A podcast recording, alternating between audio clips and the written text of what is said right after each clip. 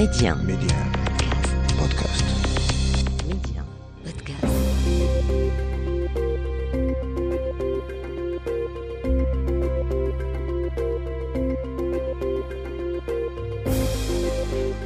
L'Afrique doit faire confiance à l'Afrique et le développement du continent passe par les Africains eux-mêmes avant tout. Voilà pourquoi je vous propose votre émission Coémergence, un rendez-vous qui vous aidera à mieux saisir les opportunités d'investissement et de business dans les économies africaines. Medi 1, Coémergence, Omar Baldé. Bienvenue dans ce 17e numéro de Coémergence, le premier de l'année 2022. J'en profite pour vous souhaiter à toutes et à tous une très belle année avec nos meilleurs voeux de réussite, de succès et de santé. Nous sommes donc en début 2022 et à l'Union africaine, c'est le Sénégal qui prend le relais de la République démocratique du Congo pour assurer la présidence tournante de l'Union africaine pour un an. Quelle orientation économique de la présidence de Macky Sall à la tête de l'UA Nous en parlons dans Zoom Express avec Arine Zouzi, spécialiste de l'Afrique.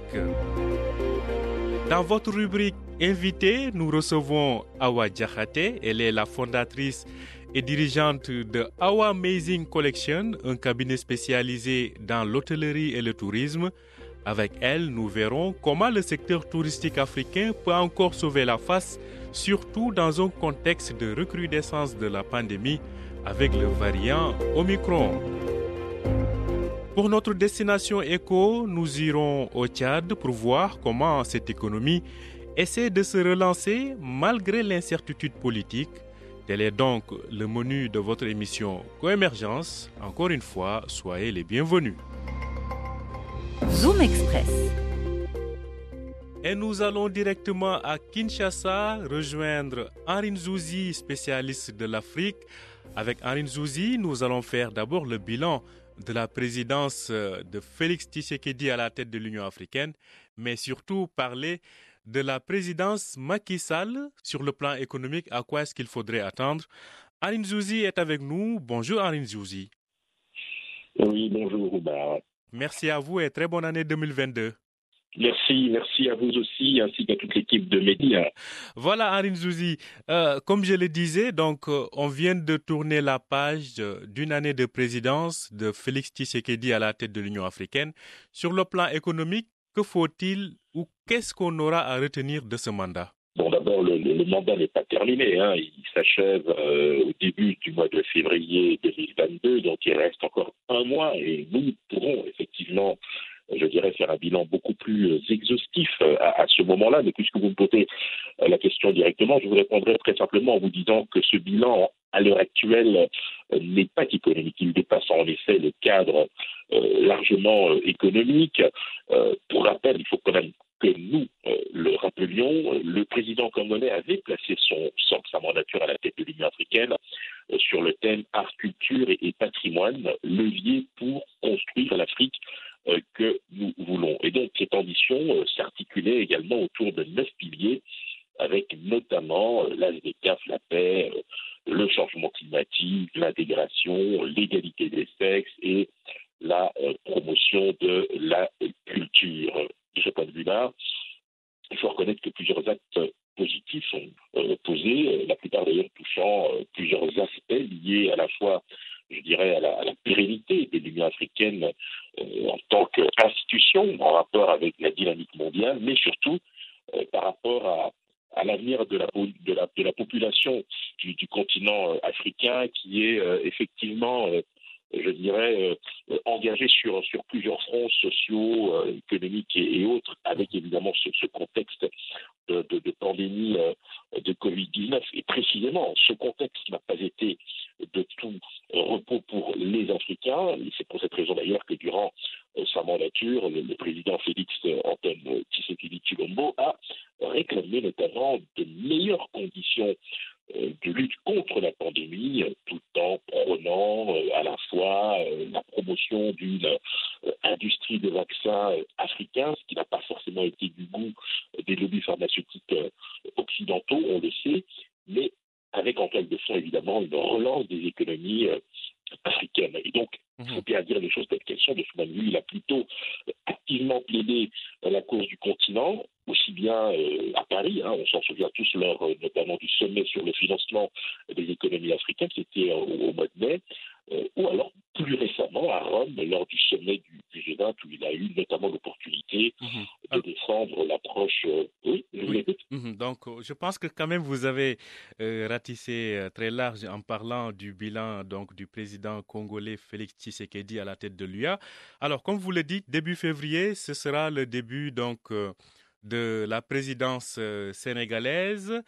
Macky Sall prend donc le relais. Quel chantier économique en perspective, Arin Zouzi Alors, je vais vous répondre très rapidement, mais j'aimerais juste rajouter un élément important, c'est que euh, Kinshasa a abrité au mois de novembre le sommet des hommes de l'Union africaine sur la masculinité positive, qui était une manière de promouvoir l'égalité des sexes et de renforcer la lutte contre les violences faites à la femme et à la jeune fille. C'est important de le souligner parce que c'est un problème qui reste récurrent. Alors pour répondre plus précisément euh, à propos de, de Macky Sall, qui va donc succéder à, Félix Antoine Tshisekedi Chilombo, euh, son mandat sera essentiellement tourné plutôt vers euh, une juste rémunération des ressources naturelles, d'une justice fiscale, d'un changement de gouvernance mondiale, mais aussi des règles financières. Je pense qu'il va falloir là s'attendre aussi, je dirais, à une présidence, à une mandature euh, volontariste qui euh, va s'inscrire à la fois dans, la continuité, je vais dire, et, le changement. Et donc Macky Sall,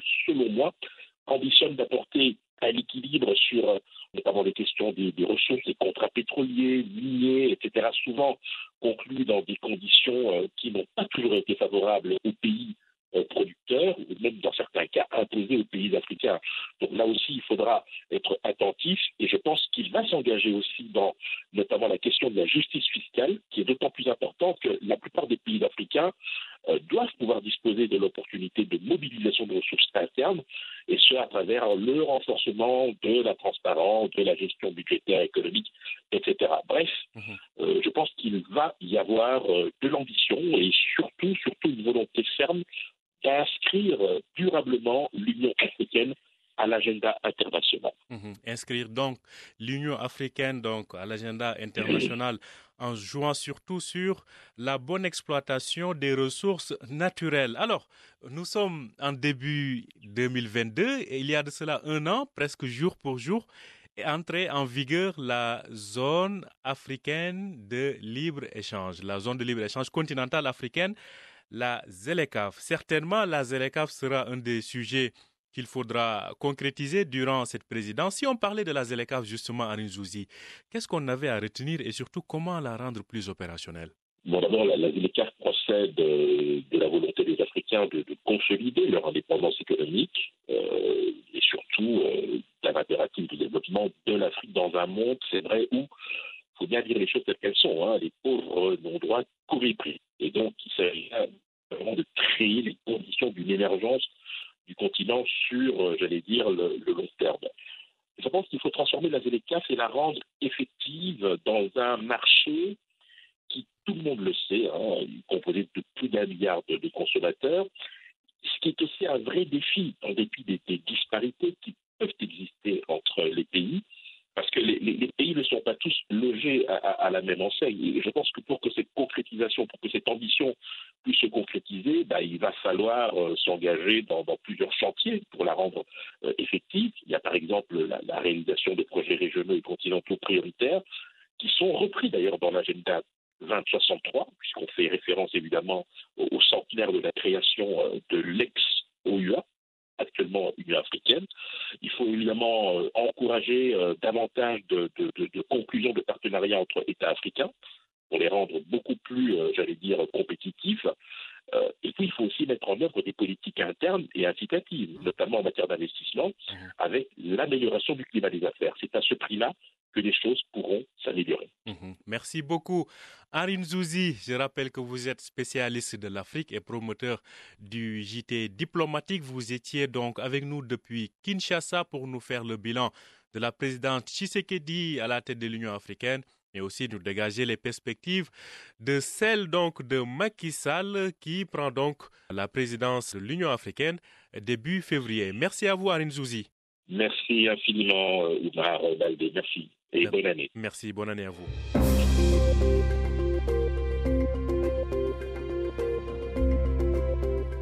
Coémergence, l'invité. Et nous avons le plaisir de recevoir Awa Diakhaté. Elle est la fondatrice et dirigeante de Our Amazing Collection, un cabinet spécialisé dans l'hôtellerie et le tourisme.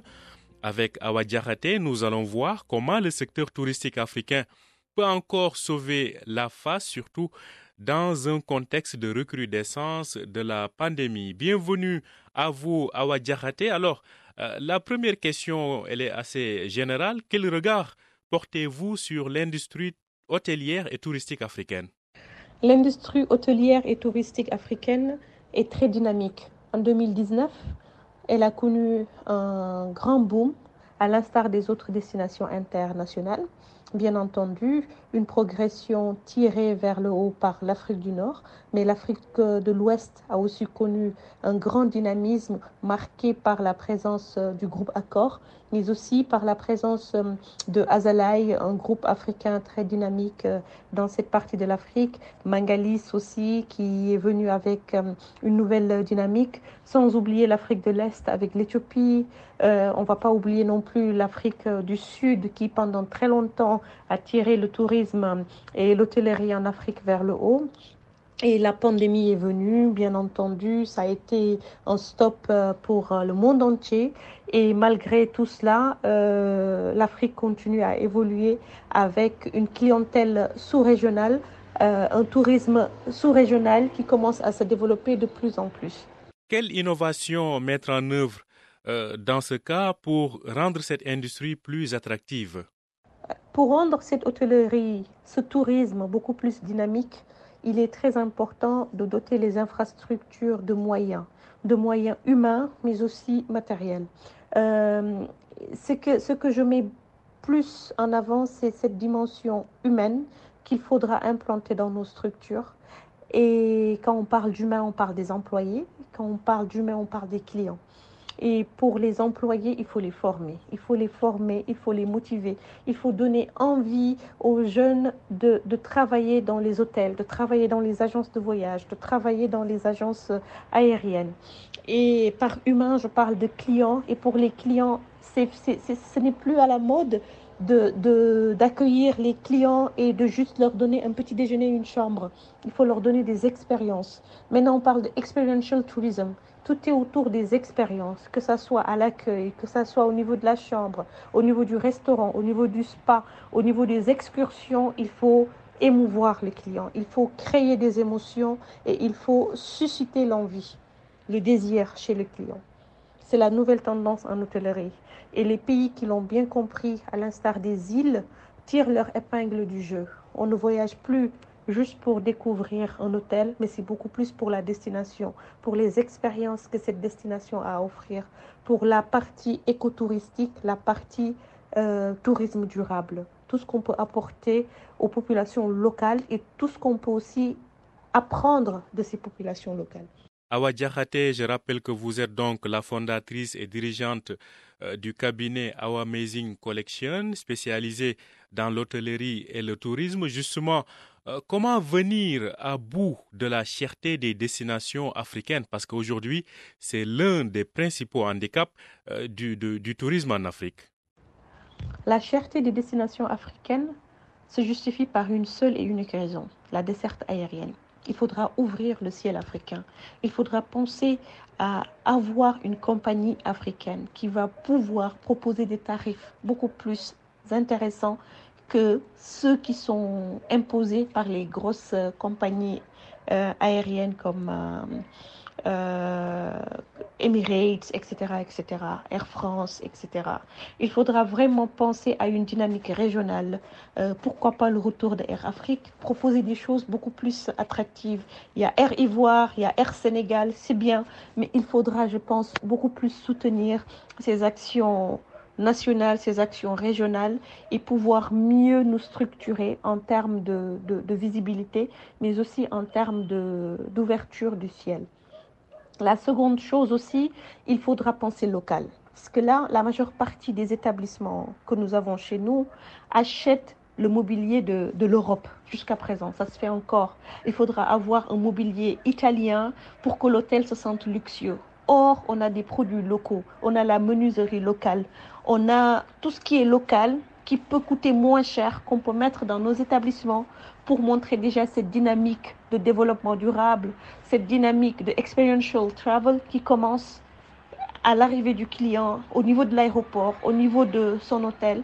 Et ce sont des choses en fait que nous pouvons gérer en pensant local. Si, on, si nous pensons local et si nous nous organisons au mieux pour pouvoir offrir euh, quelque chose d'unique, quelque chose d'original, je pense que ça peut nous aider à baisser les coûts, que ça soit côté restauration, que ça soit côté spa, que ça soit côté excursion et autres. Il faudra vraiment penser local pour que nous puissions proposer des produits qui sortent de l'ordinaire et qui ne nous coûtent pas cher. Voilà. Quand on n'achète pas cher, on va pas revendre cher.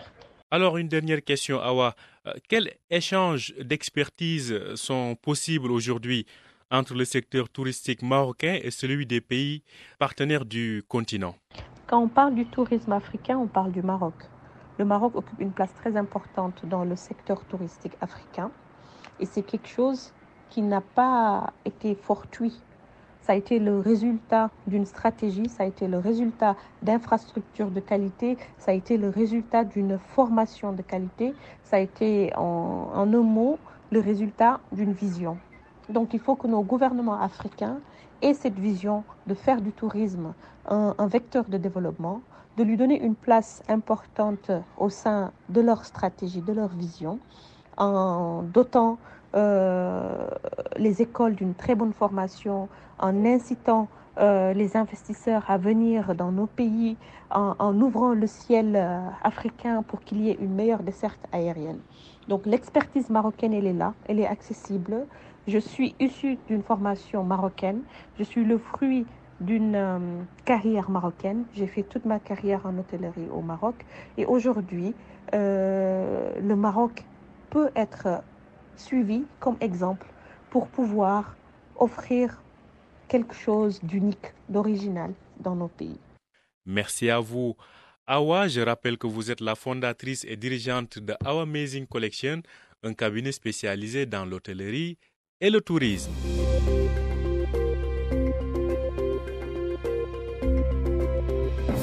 Destination Éco. Nous mettons le cap sur le Tchad, en Afrique centrale. Le Tchad, c'est un pays très désertique d'une superficie de plus de 1,2 million de kilomètres carrés, une population qui dépasse les 16 millions de consommateurs. Mais le Tchad, c'est également un pays à l'économie sinistrée par l'instabilité politique et surtout l'insécurité, nous dit le journaliste Mahamat Ramadan qui s'exprime depuis N'Djamena, la capitale du Tchad. L'économie tchadienne se porte très mal en ce moment. Euh, elle est impactée négativement par plusieurs facteurs, notamment le, facteur sécuritaire d'abord. Euh, le pays partage des frontières avec les voisins comme le Niger, le Nigeria, la RCA, le Cameroun et la Libye, qui font face en ce moment aux défis sécuritaires, notamment la lutte contre le terrorisme et la contrebande organisée, ainsi que des incursions rebelles. Donc il est très difficile pour les opérateurs économiques tchadiens en ce moment euh, d'importer ou d'exporter des marchandises à partir de ces pays-là. Et d'autant plus que le pays n'a pas accès à la mer, ça complique davantage les choses pour l'économie nationale. Le deuxième facteur, c'est le facteur euh, politique. Avec le décès du maréchal Idriss Déby euh, le pays a traversé une période d'incertitude, ce qui a amené certains bailleurs à ralentir un peu les investissements au niveau national. Donc ça a impacté directement les activités des opérateurs économiques avec le départ de certains bailleurs que à la fin ils ont fini par revenir mais ça, a quand même impacté les activités. Le troisième facteur c'est le facteur qui concerne la dette intérieure. Donc l'État doit plus de 1000 milliards de francs CFA aux opérateurs économiques en interne et le Trésor public peine à honorer ses engagements ce qui a fait que certaines sociétés au niveau national, à défaut de paiement, ont fini par fermer la porte. Donc on a estimé que 10% des entreprises tchadiennes au niveau national ont fini par fermer la porte faute de paiement.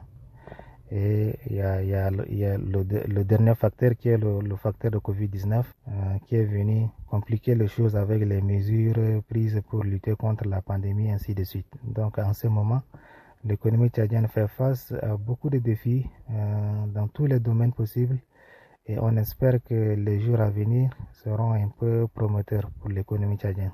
Le vaste désert tchadien est l'un des plus beaux au monde, c'est dire le potentiel touristique, sans parler des ressources énergétiques et agricoles du pays, des atouts considérables que beaucoup ignorent, selon notre confrère Mohamed Ramadan depuis N'Djamena. Les secteurs euh, très attractifs euh, économiquement ici au Tchad sont euh, l'agriculture et l'élevage. Le pays compte plus de 110 millions de têtes de bétail, toutes espèces confondues, mais qui n'est pas véritablement valorisé. L'industrialisation du secteur fait défaut et que les opérateurs économiques exportent ces matières premières de manière brute, c'est-à-dire exporter le bétail sur pied vers les pays voisins, notamment vers l'Afrique de l'Ouest pour la transformation là-bas. Donc, ce qui constitue un manque à gagner pour le pays. Euh, du côté de l'agriculture aussi, euh, le pays dispose de plus de 2 millions d'hectares euh, cultivables, irrigables, et que la mécanisation de, l'agriculture, comme prônée par les autorités, n'est toujours pas au rendez-vous. L'exploitation agricole demeure toujours familiale. Donc, il y a des opportunités dans ce côté-là aussi. Donc, les, investisseurs euh, il y a des potentiels qui existent, il y a des opportunités d'investissement qui existent, mais ce qui n'est pas au rendez-vous, c'est les investissements. Et aussi de l'autre côté, c'est le manque de valorisation de ces deux secteurs-là au, profit des, des, investisseurs potentiels. Donc, euh, l'État a fait des efforts, notamment en construisant des usines de transformation de la viande et du lait, ainsi de suite, mais ces usines ne sont pas pleinement opérationnelles. Merci à vous, Mohamed Ramadan. Je rappelle que vous êtes journaliste et correspondant de médias internationaux basés à N'Djamena, la capitale du Tchad. Voilà, nous arrivons à la fin de cette émission. J'en profite encore une fois pour vous souhaiter une très belle année. Merci à vous et je rappelle que vous pouvez retrouver cette émission donc sur notre plateforme Médium Podcast et sur les plateformes de podcast habituelles.